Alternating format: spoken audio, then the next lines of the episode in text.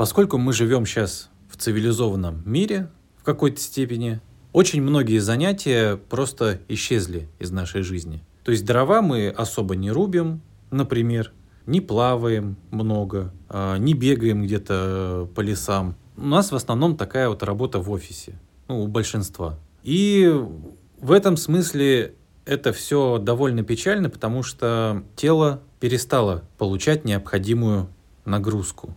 То есть раньше хорошая физическая форма, она была чем-то, ну, обыденным, в общем-то. А сейчас, чтобы ту же физическую форму поддерживать, мы вынуждены прилагать определенные усилия. Ходить в фитнесы, отдельно специально бегать где-то в парке, э, еще чем-нибудь заниматься, в секции ходить. И давно уже, в принципе, не секрет, что недостаток физической активности, он напрямую влияет и на состояние психики, и на умственные способности. И это, конечно, касается и нас, нашего ремесла особенно тех, кто работает много за компьютером. Я еще в начале выпуска где-то говорил, что можно легко потерять связь с самим собой.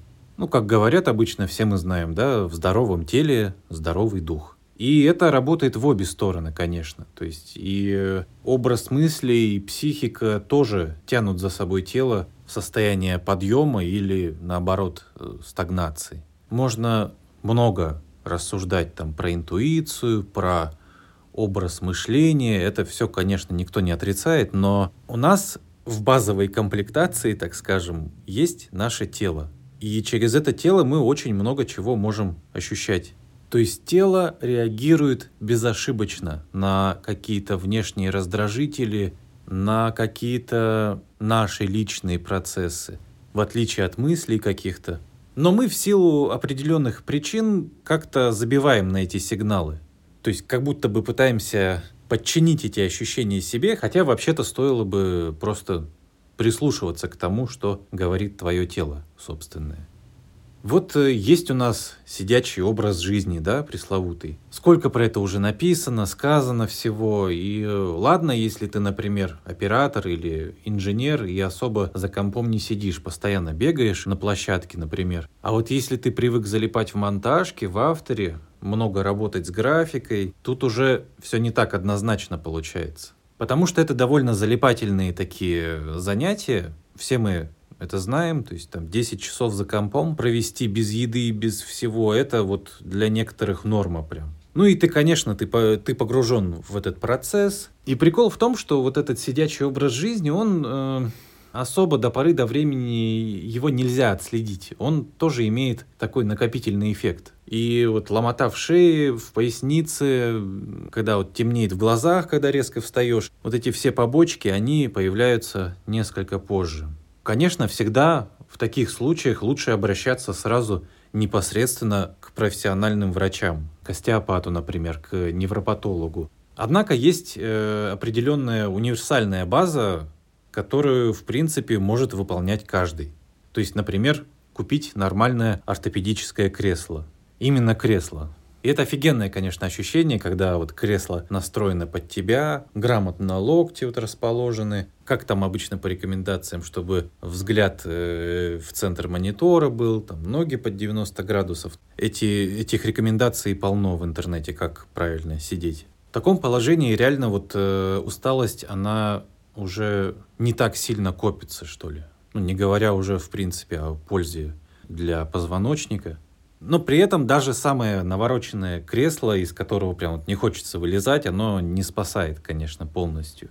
Как вот рекомендуют врачи, э, надо еще там каждые 30-40 минут, каждый час регулярно вот вставать, разминаться, походить. Есть разные мнения, какой там должен быть э, промежуток времени. Это все может быть поначалу как-то незаметно, но оно э, в долгосрочной перспективе все равно влияет очень сильно. То есть меньше становится вот этих вот каких-то тормозящих побочных эффектов. Потому что вот это вот положение сидя, оно все-таки для нас неестественное. Я лично просто ставлю таймер, потому что неизбежно вот пытаюсь залипать в экран дольше, чем положено. То есть вот из таких мелочей как раз трудовой процесс и выстраивается во что-то вполне себе пристойное. То есть все это призвано обеспечить максимальный комфорт, чтобы ничего не отвлекало Потому что побочки сидячего образа жизни, они могут выскочить в самый неожиданный момент, когда вообще это не надо. Ну, то есть вот начинает ломать спину, ну и, и вот и что? А надо срочно ехать куда-то, например.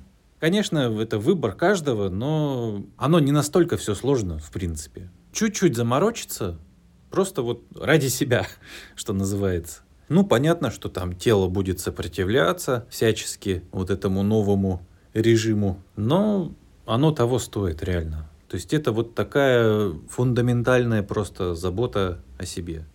Кстати, вот о сопротивлении тела. Есть еще один непростой, так скажем, аспект этого всего – это тренировки. То есть тренировки – это прям вот про сидячий образ жизни как раз. И я лично по себе знаю, опять же, что при вот этой постоянной работе за компом 2-3 раза в неделю – это прям вот идеал. Важно, конечно, делать это регулярно. Не так, что как бывает там раз в месяц прийти куда-то в фитнес, лениво что-то там грушу попинать и пойти в бассейн чилить. И так вот до следующего месяца. Очень важна регулярность в этом плане. Я точно знаю, что вот у нас в профессии очень много неспортивных людей, но речь ведь и не о каких-то суператлетических подвигах. Это просто такой способ наладить связь с самим собой через это вот каким-то не самым очевидным образом тебе открывается инфа про тебя же самого. То есть ты начинаешь заново себя узнавать. То есть это не из разряда мистики какой-то, чтобы вы понимали. Тело — это наша база. И если мы будем ее игнорировать очень сильно, то это вот опять же будет сказываться на продуктивности, на том, что мы делаем. Виды спорта, конечно, каждый сам для себя выбирает, но, на мой взгляд, лишь бы они не были какими-то травматичными. Кидаться в какие-то совсем жесткие секции, наверное, не стоит все-таки. То есть э, какая-то адекватная секция по единоборствам, бассейн, те же танцы, кстати. Состояние тела, оно влияет на состояние жизни в целом. То есть такая получается вот телесная терапия, в общем-то. Кому-то помогают массажи лечебные, то есть тоже офигенная вещь. То есть вот эти вот все занятия, они направлены именно на то, чтобы человек научился чувствовать свое тело, чувствовать свое «я», что вот я есть. Ну, благо, что секций разных э, фитнесов сейчас очень много, в разных совершенно ценовых категориях, лишь бы вот были адекватные инструкторы. Ну и, конечно, тренировки могут вызывать какое-то сопротивление, это понятно. То есть это конечно, отдельная тема, потому что ну, в теле масса эмоций разных скрыто, не самых приятных. Но это уже совсем вот в сторону психологии. Да, организм у нас любит поберечь энергию, и походы в спортзал, они даются, бывает, нелегко, очень лень этим всем заниматься. Ну, с другой стороны, тут, наверное, может помочь э, мысль, что ты все-таки это делаешь для себя. То есть не для каких-то там модельных стандартов внешности, а для себя, для своего здоровья, для лучшего самочувствия. Ну и тренировки это, конечно, офигенный способ, что называется, выпускать пар. Выпускать внутреннего зверя, побегать. Ну, у всех у нас есть ведь эта часть. И можно вполне себе цивилизованно тренироваться в зале в безопасных условиях. Это всяко лучше, чем срываться на друзьях, на близких, на, на, на всех окружающих. Ну и, собственно, было бы желание, как говорится, потому что если человек хочет действительно что-то исправить в своей жизни, он это делает. И опять же мы здесь сталкиваемся с тем, что все это очень личные моменты это все очень личная история какая-то, потому что я ничего же нового особо не рассказываю здесь. Все мы так или иначе об этом, обо всем догадываемся, но совсем другое дело ведь лично осознать, что оно тебе нужно действительно. Вот. И печаль тут в том, что мы же меняться-то начинаем, когда вот действительно уже припрет, когда уже все, вот ну, пора что-то делать. В этом основная загвоздка. А так, чтобы прийти эм, к этому всему чуточку раньше, это уже, конечно, достойно уважения. То есть все приходится на собственной шкуре постоянно как-то познавать. Отдых – это не смена деятельности, как нас учили. Ну, типа поработал физически, теперь давай поработай умственно. Ну, как- как-то так оно вроде звучало.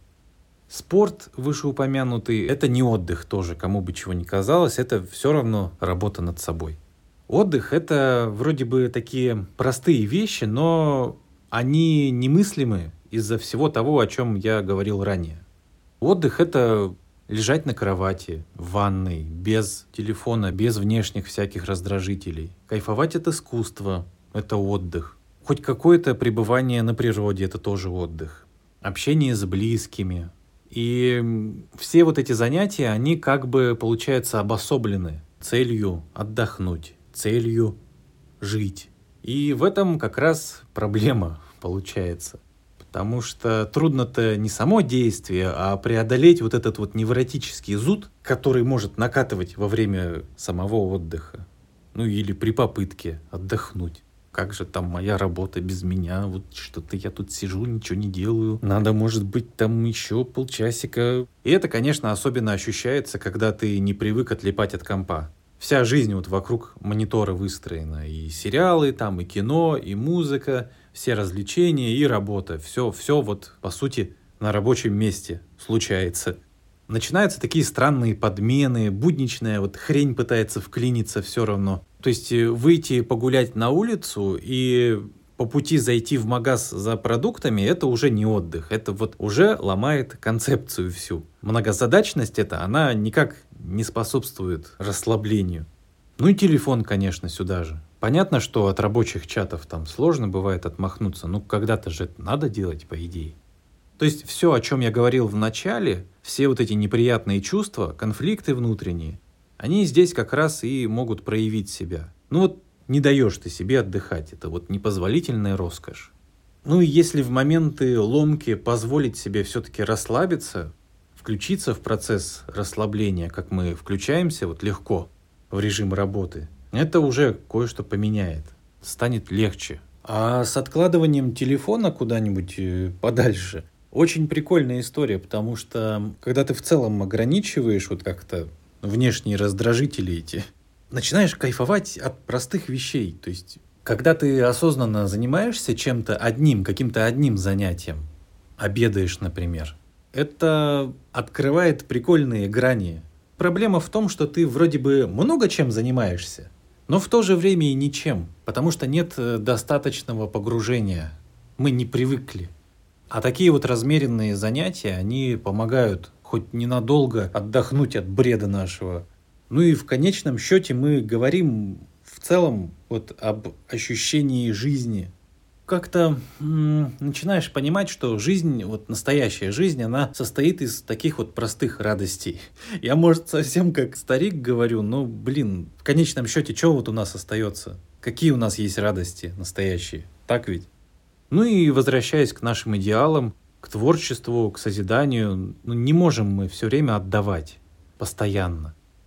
Всякие сволочи пытаются, конечно, выжить все из своих сотрудников, но это ни к чему не приводит хорошему, естественно. Уже звучало тут тихонько слово депрессия. Ну, рано или поздно психика даст сбой. И это уже то самое пресловутое эмоциональное выгорание. Я не буду сейчас развивать тему этого явления. Лучше досконально его отдельно как-нибудь разобрать. Как можно нормально творить, когда ты про себя забываешь постоянно? Забываешь, что голоден, например. Ну, то есть это как-то сомнительно очень. Жалуются ведь регулярно у нас на всеобщее падение профессионализма. Так оно вот наверняка и благодаря такой работе на износ появляется. Особенно здесь печально то, что все эти вещи осознаются почти всегда в тот момент, когда человек уже загнал себя в угол. Хотя никогда не поздно поменять концепцию. То есть самое сложное быть э, честным с самим собой. Сложно себя спрашивать, на том ли я месте нахожусь, что я сейчас делаю, зачем я это сейчас делаю, для кого. Ну, интересно получается. То есть мы с собой-то часто поладить не можем. Вот, а тут еще и другие люди рядом есть. Вроде бы основные болезненные моменты я в этой теме обозначил. Выражаю огромную благодарность Яне Литвиновой за помощь в подготовке этого выпуска. Спасибо за ваше внимание. Пультовая. Алфавит я начитал, а дальше там монтажер нарежет.